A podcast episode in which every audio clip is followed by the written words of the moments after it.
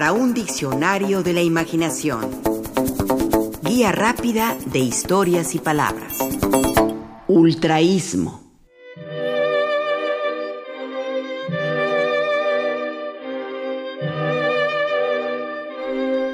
Lo recordamos como el gran Jorge Luis Borges. Nuestra imagen es la del escritor con bastón, de caminar pausado, canoso y ciego. En su poema, De los dones reconoce. Nadie rebaje a lágrima tu reproche esta declaración de la maestría de Dios, que con magnífica ironía me dio a la vez los libros y la noche.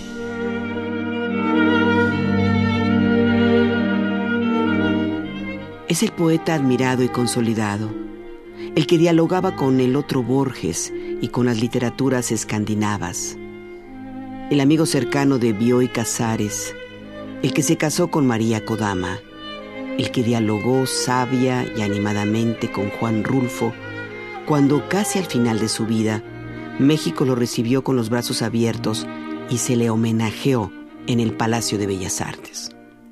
Lo recordamos así, avejentado pero lúcido, con la originalidad de un autor cuya obra que se erigió como cumbre de las letras latinoamericanas y universales.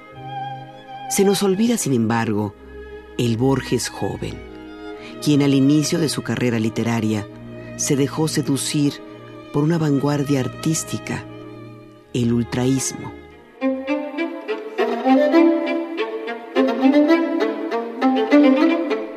A inicios del siglo XX, los jóvenes creadores se rebelaron contra lo tradicional, contra lo anquilosado, contra el romanticismo y el realismo y naturalismo imperantes en el siglo anterior, para dar paso a nuevas y desafiantes maneras de entender el arte y la vida.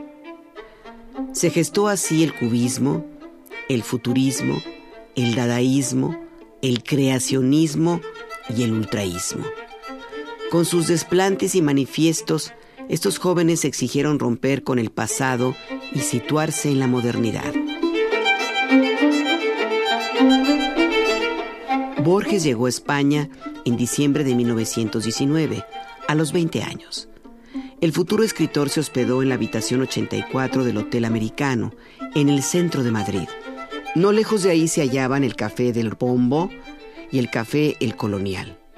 En este último empezó a coincidir con escritores como Rafael Cancinos Asens, Pedro Garfias y Guillermo de Torre. Borges se interesó en sus propuestas que se manifestaban en contra de Rubén Darío y sus seguidores. Lo afirmaba Guillermo de Torre. Como una violenta reacción contra la era del rubenianismo agonizante, y toda su anexa cohorte de cantores fáciles que habían llegado a formar un género híbrido y confuso, especie de bisutería poética, producto de feria para las revistas burguesas, y superando las tímidas metas de algunos otros poetas independientes, más desprovistos de verdadera savia original y potencia innovadora. Se imponía un movimiento simultáneamente derrocador y constructor.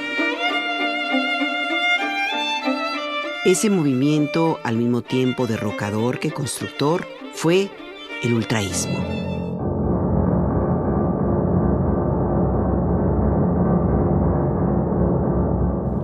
Jorge Luis Borges se adhirió con fervor y disciplina a las ideas y estéticas ultraístas.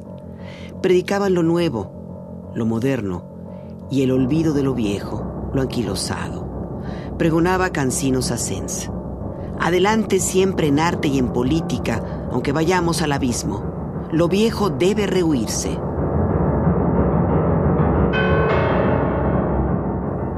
En agosto de 1918 ya habían dado a conocer su manifiesto Ultra, donde solo lo nuevo tendrá cabida. Ultra es el término que escogen por considerar que lo ultra es lo superior es el grado extremo de algo, lo que está más allá de lo que antes se había hecho. Afirmemos nuestra voluntad de superar a los precursores, se leía en ese manifiesto.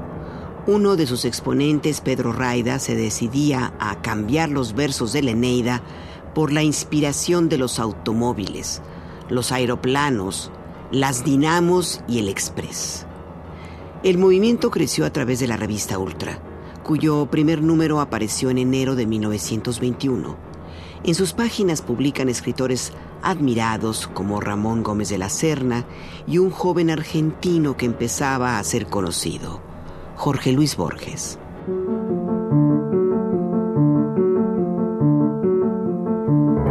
Borges escribe versos ultraístas como estos, publicados en 1921. Las barricadas que cicatrizan las plazas vibran nervios desnudos. El cielo se ha crinado de gritos y disparos. Solsticios interiores han quemado los cráneos. Uncida por el largo aterrizaje, la catedral avión de multitudes quiere romper las amarras. Y el ejército fresca arboladura de surtidores bayonetas pasa, el candelabro de los mil y un falos.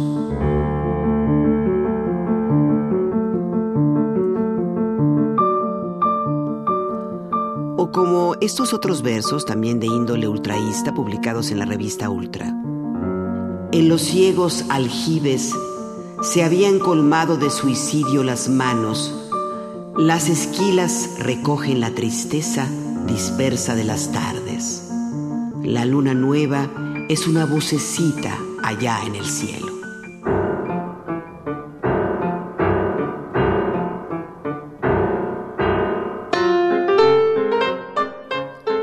Al igual que sucedía con el dadaísmo, que al intentar definirse solo, llegaba a la conclusión de que Dada es Dada. Así el ultraísmo recurrió a frases ingeniosas, simpáticas, inteligentes, luminosas para explicarse. A lo largo de varios números de la revista Ultra, entre 1921 y 1922, se publicaron definiciones como estas. El ultraísmo consiste en volver el mundo del revés y en rasgar la originalidad del embés inmáculo. Los poemas ultraístas se confeccionan arrojando las palabras al azar sobre la plenitud cósmica. ¿Qué es el ultraísmo?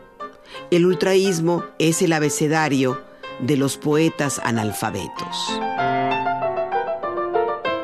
Ultra puede aplicarse como un motor a todos los sismos rezagados.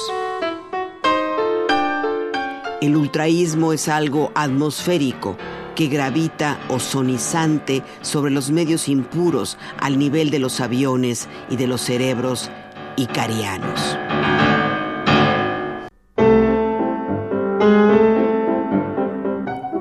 Guillermo de Torre, quien al paso del tiempo se convertiría en cuñado de Borges al casarse con su hermana Nora, también pregonaba, los motores suenan mejor que en decasílabos.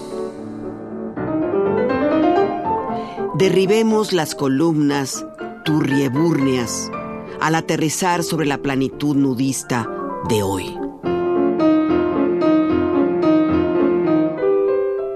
Rechazando la morfina, me inyecto tres episodios de film norteamericano.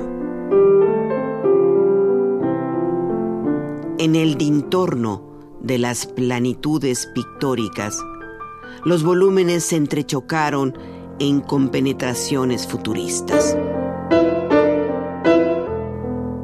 Cubicaciones geométricas, la realidad intelectual por encima de la apariencia sensorial.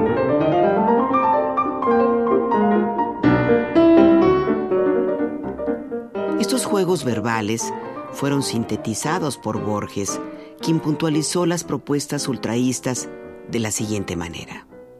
1. Reducción de la lírica a su elemento primordial, la metáfora. 2. Tachadura de las frases medianeras, los nexos y los adjetivos inútiles. 3. Abolición de los trebejos ornamentales, el confesionalismo, la circunstanciación, las prédicas y la nebulosidad rebuscada. 4.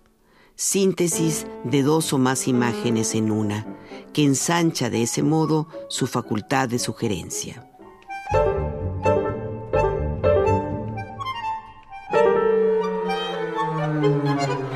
Borges llevó el ultraísmo a Argentina, donde encontró adeptos como Oliverio Girondo, Nora Lange y Leopoldo Marechal.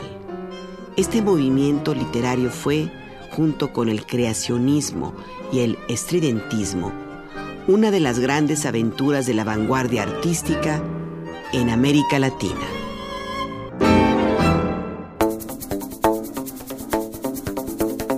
Participamos en este programa Juan Ramírez, Rafael Méndez, María Eugenia Pulido, Mauricio Carrera y Pilar Muñoz.